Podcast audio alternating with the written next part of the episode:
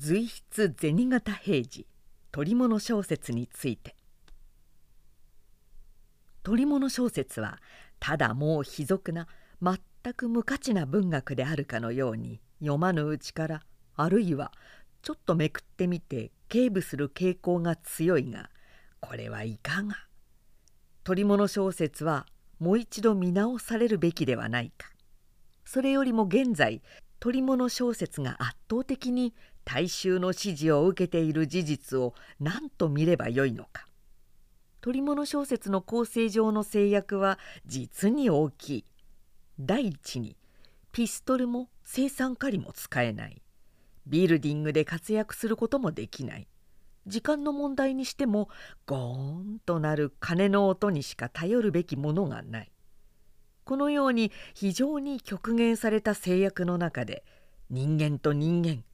心と心との触れ合いの中にただ人情の機微の中にトリックが生まれ出なければならない。一切の非人間は活躍の余地なくただ人間そのものに関連してトリックが生まれねばならない。ここに香り高い人間の文学としての取り物小説の意味がある。あるいはこんなことを言ったならば叱られるかもしれないが取り物小説は近頃日本における一部のいわゆる推理小説より文学としてはより高等な段階にあるものではないかといささか自負しても見たくなるのである。繰り返して言うならば取り物小説にはめったな奇境が出てこないということだ。普通の探偵小説のようにありそうもない変質者不可存在的な科学方程式のない毒薬などを用いてごまかしたりはしないということだ。これは一般の探偵小説と関連してであるが探偵作家には純粋に論理的な知性が絶対に必要であるということである。かつて徳田修正と田山片井が一つ大衆小説を書いてみようじゃないかと話し合ったということであるが